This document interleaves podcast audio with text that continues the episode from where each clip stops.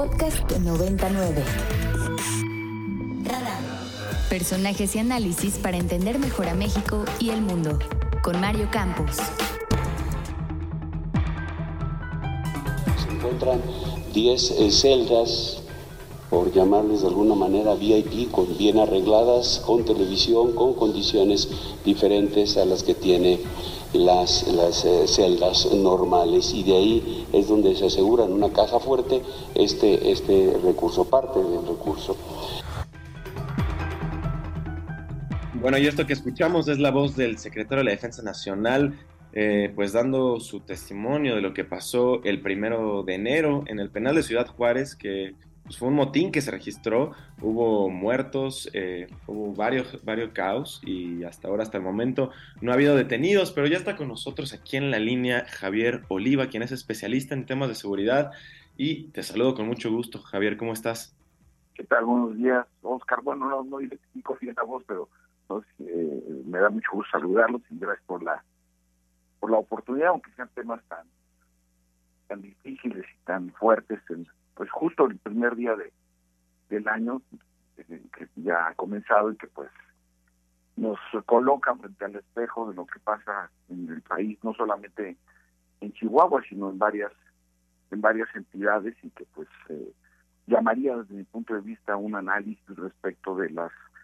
las capacidades que ha tenido el Estado mexicano y el gobierno en particular eh, para hacerle frente a esta a esta seria problemática de la inseguridad.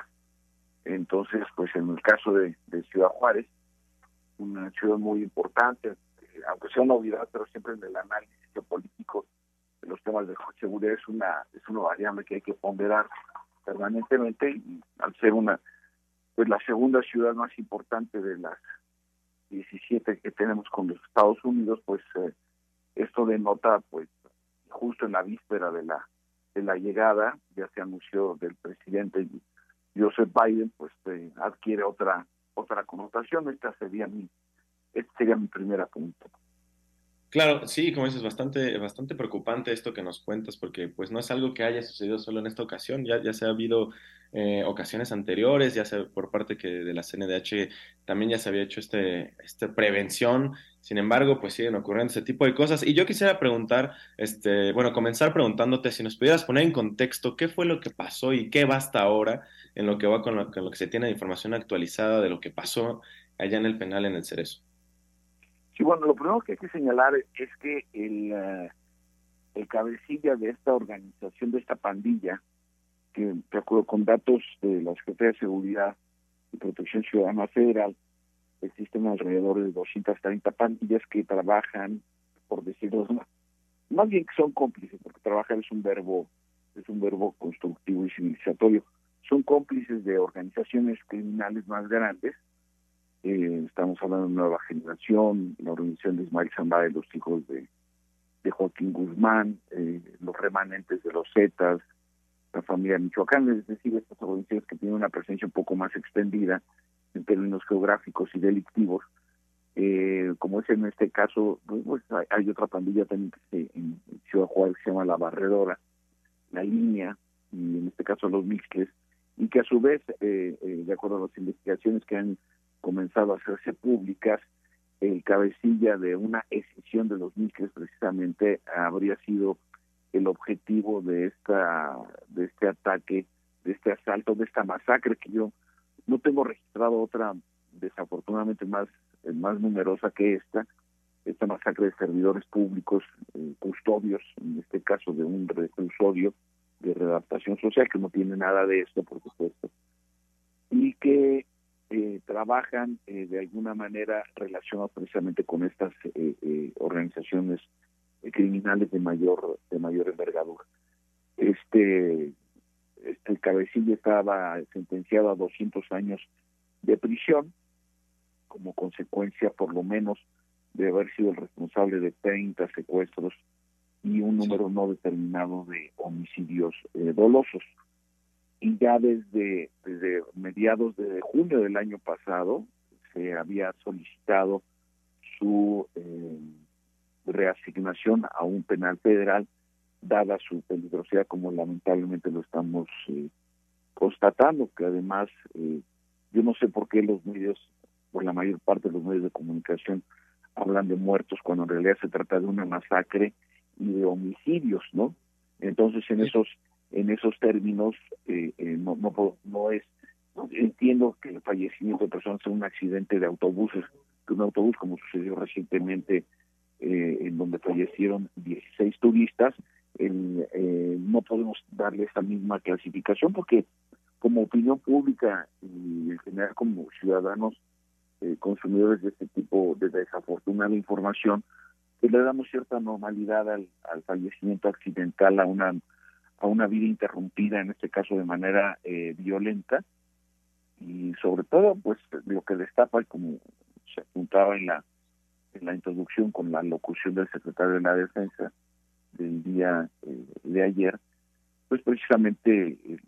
no hay este tipo de posibilidades de fugas aparentes sin la colusión de las eh, eh, autoridades del reclusorio. Eh, se, ha, se dado a conocer que ya la estructura administrativa, empezando por el director, bueno, ahora exdirector que fue cesado de manera absolutamente lógica, de manera inmediata,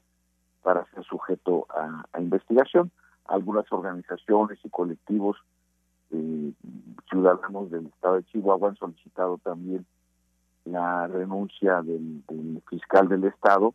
y del secretario de Seguridad Pública de la, del Estado, de la entidad. Y a final de cuentas, pues todo esto pues no redunda sino en una pues en incertidumbre, no redunda sino en eh, cuestionamiento respecto de la coordinación entre autoridades estatales, municipales y federal y bueno, atendemos a declaraciones, me parecen muy desafortunadas del secretario de Gobernación hablando de que pues esto lo tienen que hacer de manera por escrito, la solicitud de la de la reasignación de reos de alta peligrosidad. Entonces, me parece que eh, anteponer criterios eh, de carácter estrictamente burocrático y procedimental ante situaciones verdaderamente excepcionales como las que se viven en algunas partes de la República, como en este caso Ciudad Juárez que estamos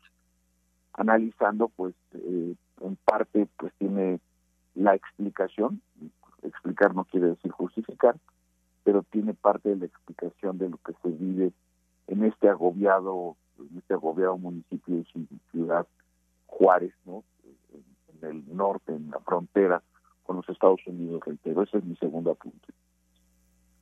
Javier, buenos días. Te saluda Alfonso Cerqueda. Sin duda un tema preocupante, un tema pues hasta cierto punto de vergüenza para un caso que tiene que ver sobre todo con la seguridad, que es lo que pues más es uno de los temas más demandados aquí en nuestro país. Eh, ¿Cómo ves el tema de la seguridad? Primero que se que se fuguen tantos tantos reos en un hecho, en un solo hecho, en un solo evento y por otro lado, eh, ¿qué deja entrever eh, hacia la estrategia, hacia la forma de operar por parte de las autoridades el tema de las celdas VIP, que, que bueno, no es la primera vez que, que sucede y que se da a conocer este tipo de hechos? Bueno, incluso Alfonso, recordemos lamentablemente cómo hay delincuentes, y es con frecuencia, que sucede que los casos de extorsión o de secuestro virtual lo hacen desde adentro de los reclusorios, que es inexplicable que tengan teléfonos celulares, ya no digamos pantallas y jacuzzis como apuntaba el general eh, Luis Crescencio Sandoval González, sino que pues tengan esta disponibilidad ahora como han eh, se realizando investigaciones y reportajes preparándome para esta oportunidad con el Radio Ibero leí algunos reportajes de, periódicos eh, locales, me refiero al estado de Chihuahua, y había un testimonio de una esposa de un recluso que le pedían 300 pesos por cada visita a su a su esposo, ¿no? Entonces, pues esto multipliquémoslo por decenas de visitas a la semana, eh, el, millón setecientos mil pesos en efectivo, cajas fuertes, eh, licores, desde luego prostitución, tráfico de drogas, armas uso cortantes. Entonces sí, sí me parece que esto pone lamentablemente en evidencia, según con datos del Instituto Nacional de Ciencias Penales, una institución muy reconocida y acreditada en estas materias, pues que entre el 80 y el 85% de los reclusorios estatales o municipales cuando existen, los controlan los internos. Entonces, que a mí me parece que es una de las variables fundamentales, que si bien es cierto la creación de la Guardia Nacional atiende a una intencionalidad importante, incluso a nivel constitucional, contar con una con una eh, institución de seguridad pública